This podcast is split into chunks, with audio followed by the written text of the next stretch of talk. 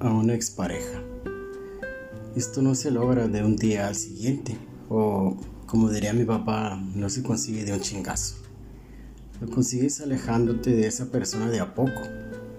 dejando de seguir sus publicaciones en redes sociales de dos o tres veces por día a solo una vez por semana, a recordar todo lo maravilloso que viviste con él o ella,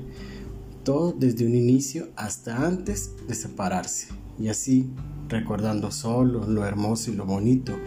que eh, vivieron en esos momentos, te sentirás complacido de haber estado en esos momentos con la persona correcta,